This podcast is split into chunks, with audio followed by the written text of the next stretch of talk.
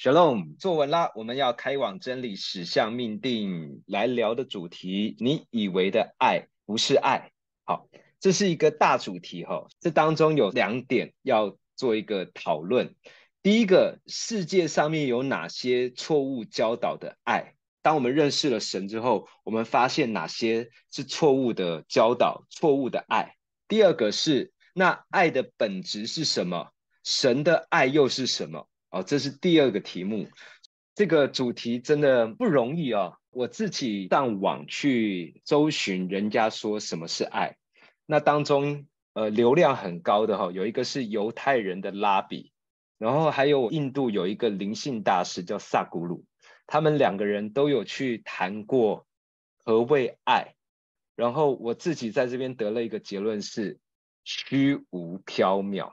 我自己听完之后，跟我所认识上帝的爱是天壤之别。我很欣赏上帝一点，他透过圣经来对我们说的话，上帝从来不拐弯抹角，他从来不暧昧，他从来不会讲一个模棱两可的话，让你去推测。上帝都直接很直白的告诉我们。他要以永远的爱来爱我们，永远不改变，甚至直接表明了我就是爱。认识爱的人就认识我，住在爱里面的就住在我里面。所以呢，我们今天来试着把爱说清楚。有没有人想要先来聊聊？交给詹哥。然后。我想要分享的是，就是我我自己曾经经历过的，但我后来去回想，我觉得这应该不叫做爱，这样子。就是我觉得女孩子比较容易，就是在感情当中，在感情里面呢，就是有时候你过度的是用你的方式去为对方可能多做一点，或者是说，好像可能对方还没想到，然后你就先帮他想到，所以有点像圣母情节这样子，就是说。啊、好像什么错你也想要帮他承担，就是帮他去，你就有点像妈妈，比如说他所做错的，你也想要就是帮他掩盖，或者是帮他解释，然后他可能可能不会做的事情，然后你也全部都帮他做了。当下我我可能会觉得是说这样子对他好，因因为爱，所以说哦，我帮他多做一点，然后我帮他多承担一点，或者是他觉得很担心、很烦恼，他觉得很。负面的这些情绪，我帮他排除，我帮他解决，就感觉好像说这样子你就能够帮到他。我之前是这样子，然后我后来去回想之后，我就觉得好像其实呃这样子不叫爱。我觉得这样子就有种某种程度上去剥夺了了对方可能在生活当中或者经历当中，他可以学习成长的一个机会，然后也让你在这当中其实越爱越累的感觉，然后就有种越帮越忙。那你一开始你可能觉得啊，可能也觉得没什么，可是，在长期下你就会觉得哇，其实累积在心中的那种就是情绪，其实也会蛮难去消化。就然后还有一种就是可能。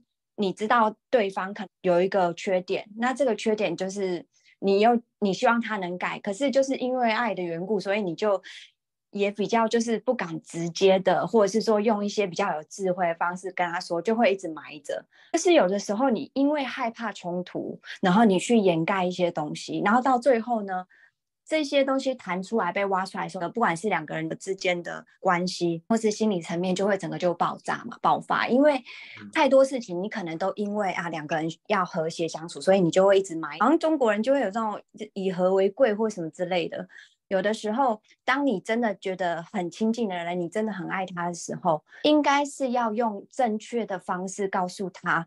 呃，可能他需要去面对，或者是需要改变的，而不是就是觉得是说啊，就以和为贵，就不要告诉他，然后你就觉得说这样子是对的。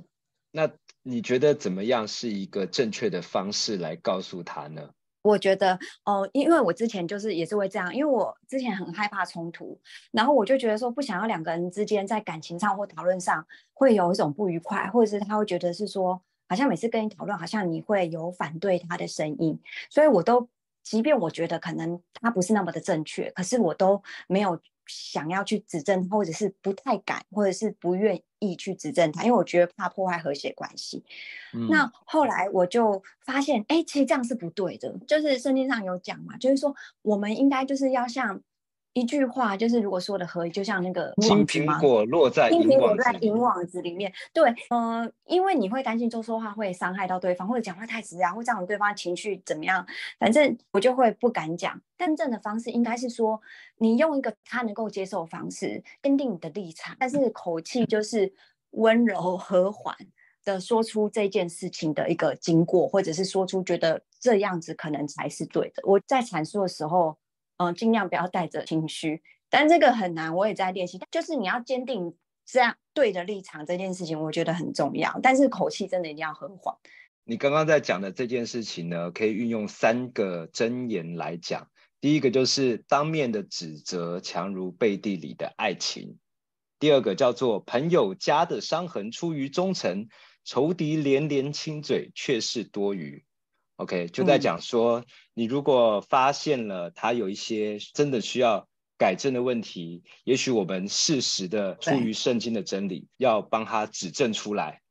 好，所以你认为说世界错误的爱，就是你认为不要跟这个人发生冲突，这就是爱他的表现。但你现在认为说，也许我们身为朋友或身为爱他的人，我们适时的要提出他的一些状况，让他知道。但在提出的时候呢，我们需要用很有智慧的方式，Amen。对。第三个真理叫做恒常忍耐可以劝动君王，温柔的舌头能够折断骨头。好，挑战你哦。嗯、那如果我本身没有智慧，能够提点他关于他的问题，那我该怎么做？我讲话或很容易 不小心伤到人，我或是这个 人他本身很玻璃心。对，就很玻璃心，一一碰就碎，啪，然后就整个大爆发。他认为你就是根本处处针对他，你就是看不爽他，他甚至要跟你翻脸，不止翻脸，他还把你当仇人看，他要跟所有的人讲说这个人有多坏。那怎么办？我明明是出于爱啊，怎么办？我我自己觉得我自己其实算是，嗯，有时候讲话是蛮直接的人。所以我会避免这样子。那我自己啦，如果自己的方式，我试过几个，就是说好这一件事情可能私密到，可能我还是要自己去告诉他的话，那我就会 先先先写稿，我就会先把，嗯、呃，就会稍微反复的练习一下，然后是这个对话，然后我该怎么做，然后该在什么样的时间，然后跟他说，我可能会安排一个他可能比较。舒服、喜欢的一个环境，或者是在这个当下，他的心情是愉悦的。然后我会照着我的稿，就是呃，我背起来，基本上就是按照这个方式讲。因为我如果按照我自己的呃口语去说的话，我可能表达方式可能没那么好，或者会触碰到他的怒气。那我就觉得在这个过程当中的沟通可能就没有效，因为我们最主要是希望他能够明白这件事情嘛。我会去请，就是他可能比较能够听进去的长辈或者是好朋友。或是谁，就是可以，就是可能在一个时间，然后可以跟他说，哦，就是大概这样子的状况。还有另外一种，那他可能他可能 maybe 真的很玻璃心，就是哎，不管 A 跟他讲，B 跟他讲，还是 C 跟他讲，他就会整个崩，会爆炸，对不对？我觉得我自己的话，我是都还是会祷告，因为这种东西就是你不可能是一天两天嘛，嗯、所以就是持续的、持续的为他祷告。那首先先给在恩哥一个掌声哈，因为。他很自告奋勇，第一个来。那他刚刚讲了一个重点，祷告。箴言二十五章十五节里，恒常的忍耐可以劝动君王。君王未必一定要是高高在上的那一位，他可以变成任何人。君王代表什么？是受尊荣的。但是君王他仍然需要被大臣们来劝勉、来劝动。这些跟在君王旁边人。伴君如伴虎，但是他们又为了国家好，他们也要有很好的方案来提供给君王，所以他们需要很高的智慧、高的情商，而且知道对的时机做对的事情去讲动君王。他不可能在这个君王还糊里糊涂，甚至还很心高气傲的时候给他这个劝勉。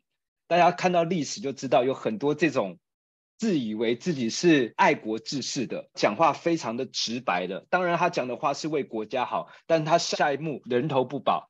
但是真正厉害的，历史上面这些能够劝动君王、能够左右历史发展的这些很厉害的丞相、宰相，他们就是知道用最好的时机来跟所侍奉的国王、君王提出最好的建议。所以回到在恩哥在讲的这件事情上面，你爱谁？你如果你爱他，你把他当做君王看待，恒长的忍耐能够劝动君王。有时候我们希望一个人的改变，并不是要多长时间的抗战，不断的在旁边唠叨、稀稀疏疏的对他讲，而是当时机对了，一个念头进到他心里面，啪就改掉了。再来第二件事情是，有的时候有些话，他可能不适合从我口中来对这个人说，因为我跟他之间的关系，所以有些话不适合。夫妻之间是最容易看到对方最全貌的样子，那有些东西你看久了，越看越不顺眼。但是当从你口中直接告诉他说：“哎，你不要这样子，好不好？”你可能是为了他好，为了两个人生活能够更平静，但是你一讲，反而就造出了裂痕。于是就会有人讲说：好，那我是不是要透过某一个长辈，透过他比较能够信服的人来跟他说？于是你就主动跑去跟他讲说：哎，牧师，你能不能劝劝我的太太？你能不能劝劝我丈夫，叫他不要这样？噼里啪啦、巴拉巴拉一直讲，我很爱我的丈夫，可是他这个行为啊，我就是觉得他这样不对。啊，我又讲不动他，所以想请你帮我去讲，这些都是以你以为的方式在爱他，反而都不是真正能够劝动君王的方式。这边有一个很重要一点，恒长的忍耐。恒长的忍耐是什么？就是你知道神有一天会出手，把这个神出手的时间交在神手中。神什么时候出手，他决定。我不知道神要让我等多久。等一年，等十年，我不晓得。我只知道说，当神要出手的时候，那是最好的时机点。我提前用我自己的方式出手，我反而是去捣乱了神要出手的时间。有时候可能就因为过于热心，想要去解决这个问题，自己主动用你的方法来解决的时候，你成为上帝的猪队友，因为上帝早就有时间点了，是你自己耐不住性子做了这件事情。当我认识神的时候呢，我看到哥林多前书十三章的爱的真谛里面的一字一句的时候，我心有一种砰被打一下，哎，就好像有人在旁边推你吧。你看，你小时候就会唱这首歌了。我那时候看到就哇，这就是真正的所谓的爱。它上面所写的爱跟世界所教导的爱是完全不一样。我们讲第一句跟最后一句好了。第一句叫什么？爱是恒久忍耐。最后一句，爱是忍耐，爱是永不止息。从头到尾都在学习忍耐。你以为你爱他，你要为他做点什么？但是圣经教导的爱是，你爱他，你就忍耐，忍耐到几时？我忍耐到死吗？忍耐到最后，这一辈子我都委曲求全吗？不是，是。因为你相信神的爱临到，一切会改变，所以在还没临到之前，我愿意为了我爱的人，我爱的事，我忍受等候的苦楚。但是等待的过程并不苦，等待的过程苦是苦在你自己心里面认为苦。等待其实有很多的事情可以做。圣经当中告诉我们在忍耐当中要干嘛？恒长的祷告。所以刚才恩哥讲到重点，祷告，祷告，祷告。你会看见神不断的做事。OK，谢谢在恩哥哈，Vera，小龙，大家平安。小龙，我个人认为，就是每一个人爱的方式不一样，其实是因为每一种爱对应的心理都是根据自己的家庭成长环境很有关系，也跟就是在自己过往的感情经历有一些对应的心理失落。发展出了一种爱的形式。我自己经历过大概五六段感情，但是每一个过程当中呢，我都有很大的变化。我一开始的时候呢，其实就是有一种像是自我牺牲型的那种感觉，就是为了成全你，然后我会尽力的燃烧我自己，就是会有一种哦，嗯、呃，用爱发电。对，就比如说，比如说像是对方的要求，我一定会尽力达成。所谓的要求是指说，嗯，我觉得你哪里不好，我觉得你怎么样，然后我就会去改变它。即便就是我自己当下觉得，哎，我其实在某一个发展上面还不错的时候，我还是会就自我牺牲型的，就是去成全他人。那这个对应的，就是我的心理失落的时候，其实当下其实是知道说自己不确定自己是值得的，然后。也是为了去满足别人的需要，然后自己的那种需要就越来越少。焦点完全放在别人身上的时候，这个就是有一种像是自我牺牲型。其实这也就是从某种程度上面来说，是家庭带来，就是呃让我觉得自己是没有价值感的那种感受。再来后来呢，因着这个感情发展线，就变成是开始控制。好。然后我开始变控制型的人，我就会变成说，哎，这其实，在某种心理程度上面，就是说我希望这段感情在我的脑海里面的画面里面是完全这样子顺顺的发展下去。状况当下是也是有跟着，就是家庭就是好像有失控的状态，对你越来越控制，也有经历一些关系是灵性任型，因为对方就是一直在出轨，变成是我心里很难去相信一些感情。但是不管怎么样子。的感情发展线，或是我自己心里面爱的感情观，其实呢，某种程度上面都是因为不认识那种全备的爱。我在认识上帝之后，不是先学习怎么样爱上帝，而是上帝他让我更深的先去认识我自己。当我先去认识了我自己之后，我知道了我自己的需求是透过上帝神给我的那份爱，填补了我心里的空缺，我才能够成为一个。健康的人，然后呃，也愿意去回应神的爱。我自己认为啦，我现在是比较健康，嗯，然后我也是常常的去嗯警醒自己，这些东西都是回归到神的面前，都是神说：“哎，我爱你，我会保护你，我会拯救你。”当我对关系产生不信任的时候，我如何放手交给神？这个东西是我在关系当中，还有对爱的理解会越来越深刻。嗯，果然女生喜欢聊爱，然后爱都会把它付出在某人身上哈。那当然这是我们在谈的爱的其中一个面向。那这也又在应验了圣经里面讲的，女人的咒诅里面包含了你必恋慕你的丈夫。所以你会发现，女人聚在一起很喜欢聊自己的感情，聊你的对象，这是一个咒诅哎，这真的是一个咒诅。不是说你们活在咒诅当中，我先破个梗。世界上错误的爱，把恋慕让人当作以为是爱，就像 Vera 刚刚在讲的，你因为恋慕某个人，所以呢，你会失去了自我，对他过度依赖、过度的重视与追求，并且你在当中你对他有所期待，所以越是期待，然后受伤的会是自己。那这个当中，过去我我们以为这就是爱。因为我爱他，为他做牛做马，我愿意为他付出很多，我愿意为了他改变自我，这是因为爱。在圣经当中的观念，这个叫做恋慕，这是咒诅而来的。所以待会我会跟大家分享我自己在这边所看见的东西。好，谢谢 Vera。那恋慕的当中，不是只有对于人，例如像工作狂，工作狂听起来很好啊，就是我很专注的在。我的事业上面，我非常的上进，我花很多的心思，就希望我的事业能够更加的突破与成功。这就是我以前，以前的我，我认为把事业做到最完美，做到极致，那就是我不负我的人生。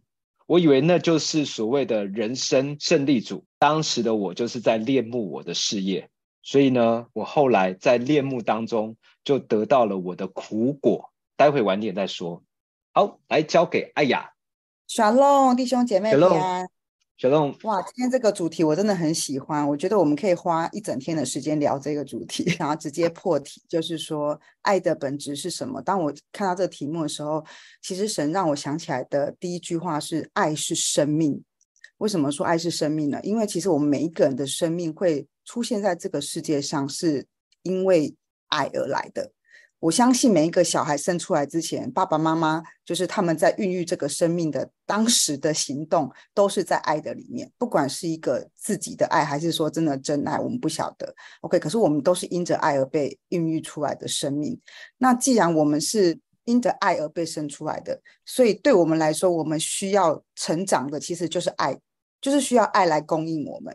那如果当我们爱得不足的时候，其实刚刚讲到咒诅、恋慕什么，我们就会去抓人啊、抓东西啊、抓这个那个的。我自己强烈的感觉到，其实原生家庭刚刚呼应刚刚 Vera 的分享，原生家庭真的有很大的影响。我在还没有信主之前呢，其实因为我我的原生家庭家有五个小孩子，所以你可以想象，就是一个爸爸一个妈妈，还要供应五个小孩子长大。还要让他受教育，其实在资源上是很匮乏的。所以从小到大，我就觉得我自己是一个很渴望被爱的孩子。可是那时候我会以为，就是说我要表现得很乖巧。所以我考试都考得很好，都考前三名，考第一名的学校等等等。我以为我要付出很多才能够得到爱，我要表现很好才能得到爱。那包括我也从我的母亲身上看见，她就是一个不断不断的，好像无条件的在为丈夫啦、为孩子啊付出一切，其实非常的疲累。但是在那之前，其实并没有意识到我自己是用付出在尝试想要交换我想得到的爱。那后来开始认识自己，是在真的开始有遇到情感上的对象在往来的时候，就发现说，因为从小到大在原生家庭的爱是不满足的，所以一般正常其实都会想要去透过交往，或者是跟对象之间的互动来去获取爱，可那个是里面的不安全感跟里面的掌控欲，想要去得到自己想要的爱。所以以前我也是在一个错误的观念里面，想要用交换，不断的对别人好，像刚刚 Vera 讲的赴汤蹈火、飞蛾扑火。其实我以前还没有认识神之前，我也是一个这样子的人，不断的燃烧自己，为了成就对方的一切，整个世界就是绕着对方的中心在转这样子。可是后来我发现那样子的爱完全是错误的，完全是不健康的。但是，一切的前提就是因为没有足够的爱，那这个是从原生家庭来的错误的爱的价值观。可是，我觉得很感谢神，就是说，后来神帮助我，没有因为这样去回头抱怨我的爸妈，神反而是给我一个新的眼光，看见说，我的父母亲是因为他们也没有被神爱过，因为我的原生家庭不是一个基督徒的家庭，他们没有认识神，所以因为他们没有没有被。天赋的爱爱过，所以他们当然不知道怎么样去爱我们这些孩子。这个是后来神对我生命的调整改变。所以错错误的价值观，我觉得一部分是原生家庭真的有很大的比重。因为我发现我自己就是在复制我的母亲的生命，那就像一个咒诅一样，非常的可怕，DNA 拿不掉的。可是后来神的救恩救了我的这一块。另外一个部分就是社会世界来的，特别是大部分女孩子可能看韩剧啊、看连续剧看多了，就会把。连续剧里面的那种爱情套用成好像那个就是真正的爱情，嗯，所以就会变成用很多的方法手段，其实也是为了想要去交换得到自己想要的爱，然后在符合自己的条件下去追求那样子爱。可是其实那些全部都是错误的，因为真正的爱刚刚在哥林多前书有分享到嘛，就是爱是恒久忍耐又有恩慈。所以后来认识神之后，我就看见说，哇，天堂的爱其实不是去爱自己喜欢爱的人。其实讲老实话，就是如果假设今天我只是爱我自己的家人，那都还不是天堂的爱，因为我们还是在爱自己的喜好。只要是爱自己的喜好，那都还不是真实的爱。当我能够真正靠着神的爱去爱别人的时候，那才叫做真正的爱。因为耶稣的爱是舍己的爱。所以刚刚我也很 echo 九九一讲的，当我读完哥林多前书那段的时候，其实我都要哭了，因为我就知道啊，这个太难了。就觉得啊，这个需要神的拯救跟神的爱不断的流进来才有办法。那另外一个，我自己以另外一个的认识爱的本质，是从圣灵的运行工作当中我，我认识到的，就是说圣经里面说基督是头，然后教会是身体，所以主内的弟兄姐妹的肢体是是教会的身体嘛，对不对？所以就好像我们的生命生下来的时候，我们会有个头一样。我们的头的思维是可以调动我们的身体的各个地方的，所以当如果今天我们弟兄姐妹是肢体是连接在一块的时候，其实就是一个在身体里面的互相效力。所以在这样子的爱的当中的那个流动，才有办法流动出从神而来的这种爱，而不是只是说我什么都靠我自己。就好像不管我们在职场上，或者我们在教会的弟兄姐妹，每个人都有他自己独特神要他发挥的功能，可能有人是。手右手，有可能是左手，有的可能是右脚，有可能是左脚，有的可能是脚趾头。可其实每一个都很重要，虽然我们平常没有特别去留意，每一个都很重要。对，所以我就觉得，真的天然人的爱跟神的爱的本质，完全完完全全是相反的。另外一个就是爱是盟约。爱是神跟我们的生命的盟约，因为我想起了约柜，因为约柜就是预表神的同在嘛，对不对？当神的同在、神的爱在我们的里面的时候，它是一个 covenant，就是它是一个契约之柜，所以代表在这个爱的里面，就是神把自己限制在这个契约的里面，可他愿意把这样子的爱给我们，好叫我们的生命能够去兑现他爱的背后所有要带给我们的祝福，不管是我们的家人、我们的同事、我们的身边的朋友。我我想要分享一个自己真实跟家人互动的这种爱的学习。我自己因为我的母亲是一个一直不断付出的人。可是我觉得有时候过度的付出其实会给别人很大的压力，过度的关爱真的会给别人很大的压力。那好比说，可能我工作上非常的忙碌，可是当今天如果我我打视讯电话回家跟爸爸妈妈在关心问候聊天的时候，他们可能看到我觉得我很疲惫，或者是看到我哪里不舒服，他们就会过度的关心。因为其实人在很疲惫的状况下是最容易发怒的，就是最难扛错自己的情绪的，几次都不小心就爆发了。这我就自己沉淀想一想，我不能够让这样子的沟通方式又不断的在恶性循环。有一次，我就静下心来，好好的跟我的母亲谈了一下，跟我的爸妈谈了一下，我就跟他们说，其实我工作真的很疲累，我常常加班，对，可是我心里挂念着你们，就是我还是想要说每周打个电话几次，跟你们有面对面这样子视讯的沟通。可是每次你们过度的。关心的时候可能会说：“那你这样怎么不去看医生？”就是他的关心是很像责备的方式，可当关心好像变成是责备的方式的时候，其实压力很大。我就是说，其实我需要的爱不是你们不断的说你生生病了怎么不去看医生，怎么什么的。我说我需要的是你们知道我很忙很累的时候，有时候你们可以给我一个笑话，录之余空档，我看那个笑话，我笑笑很开心，诶，我可能又 refresh 了，然后我就可以继续工作了。那我发现，就在那一次，嗯、沉淀下来的沟通的时候，就是呼应刚刚九九一那个箴言的那一个。当我们好好的沟通的时候，他们也接受了，所以后来我们彼此的爱的关系上就有调整了。之后他们的方式真的就会改变。那也因为这样，因为我也学习就是调整自己的讲话方式，所以后来我们就像过去那样的争吵就没有了。所以我觉得很感谢神，其实是因为神的爱介入在其中，然后让我也要鼓起勇气来去跟我的父母亲沟通，说我们需要调整我们的爱的关系的沟通表达方式，然后有一个成功的进步这样子。嗯、好，以上是我的分享，我想要留点时间给 In Your Will，因为我知道一点半要上班。OK，太棒了，谢谢艾雅哦。要练笑话，都有听过一句话：家不是讲道理的，所以家不讲道理，要讲爱。可是你要怎么讲爱呢？就像艾雅讲的说，我想讲爱，所以我又开始在关心你，关心到一个程度的时候，会变成压力，反而适得其反。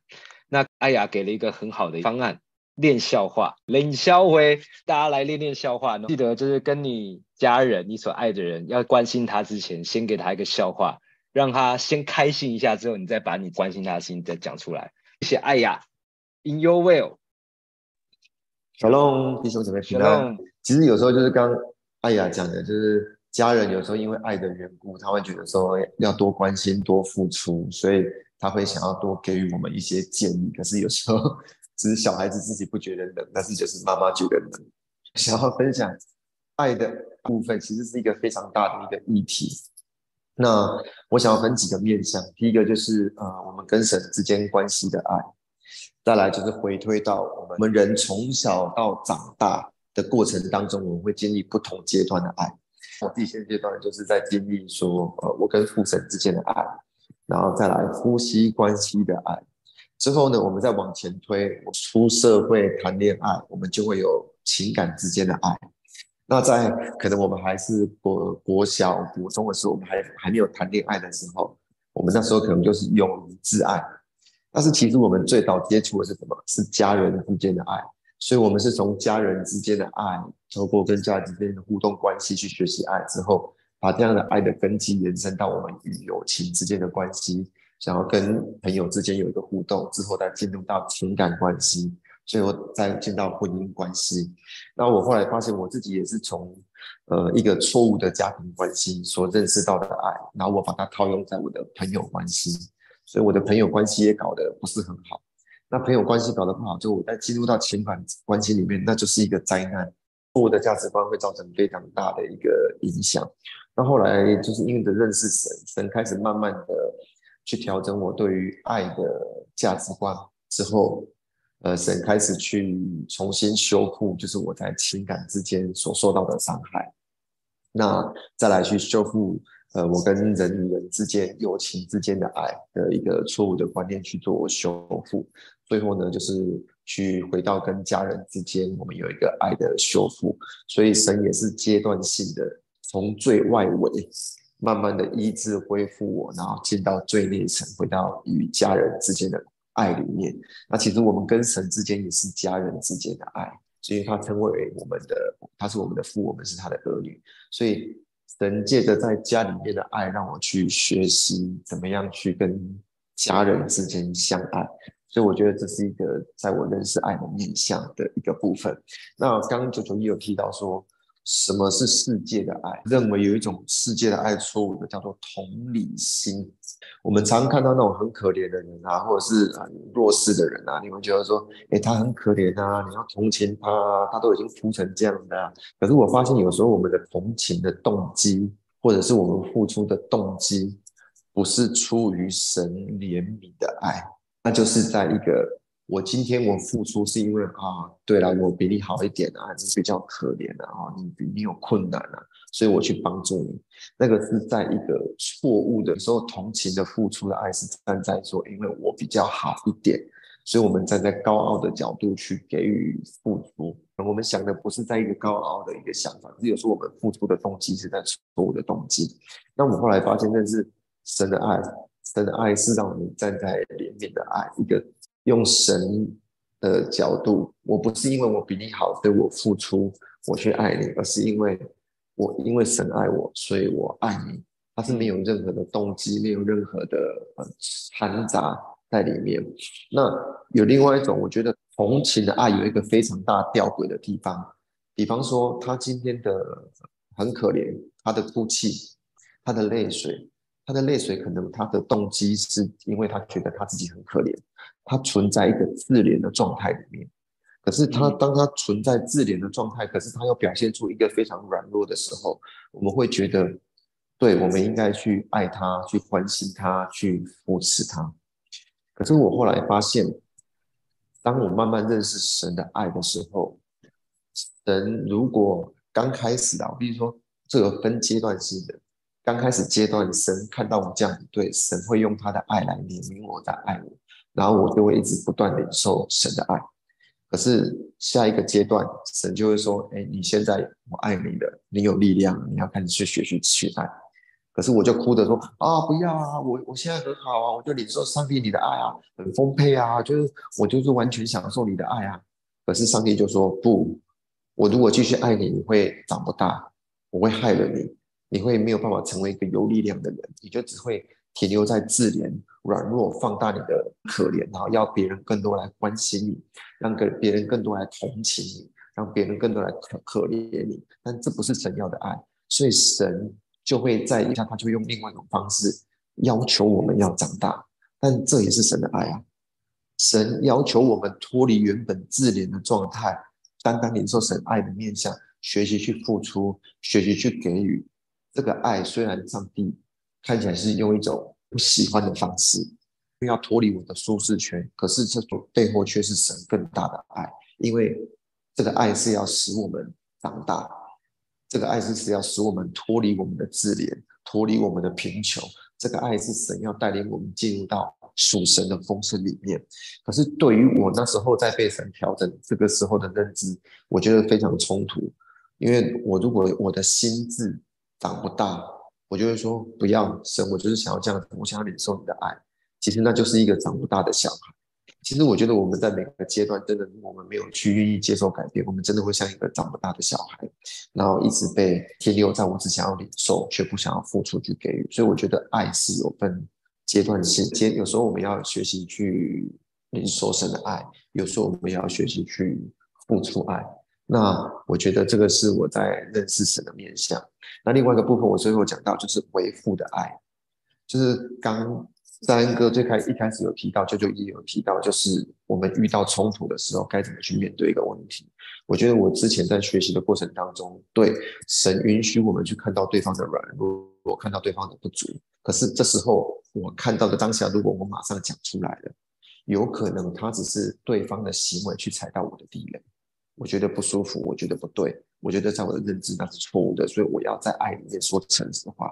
可是这个并不一定就是一个真正的爱。就天父早就知道我们说一切的错误，可是他陪我们走一里路，他陪我们走一段路。所以当遇到冲突的时候，我也会发现对方有问题，可是我不会当下跟他讲。但就像九九一讲的，就是我们要忍耐，忍耐到什么时候呢？忍耐到神兴起环境，就是对比。当这件事情他又犯错的时候，我才会去跟他讲说，其实这件事情犯错，它发生，它其实会造成别人的困扰。这时候我才会去表达我心中我所看到他需要去调整的地方。我会借着神兴起环境所发生的事情。在这个过程当中去教导，跟他分享爱，去分享，我觉得我们应该怎么样去更好。我不会一开始我就啊、呃，我我觉得不舒服，我就马上去指正他。我觉得那个某个程度也是比较爱自己，是因为他的行为我受不了，他的行为我没办法接受，所以我想要当下就叫他改变。其实某个程度那也是爱我自己，因为为什么他改变了，我就舒坦了。可是如果他今天不改变，可是我仍然要爱他，那就是一种。真正学习在爱里面，很久忍耐，直到时候满足，神会兴起环境，换他学他该学习的功课。但是在神还没兴起环境之前，我也有我该学习爱的功课。恢复的爱的过程当中，他会陪我们走一段路，直到我们醒悟过来。然后等醒悟过来的时候，我们才有办法去对他里面的心讲话。就像有时候你会有给你的时候，谁也不会多讲什么。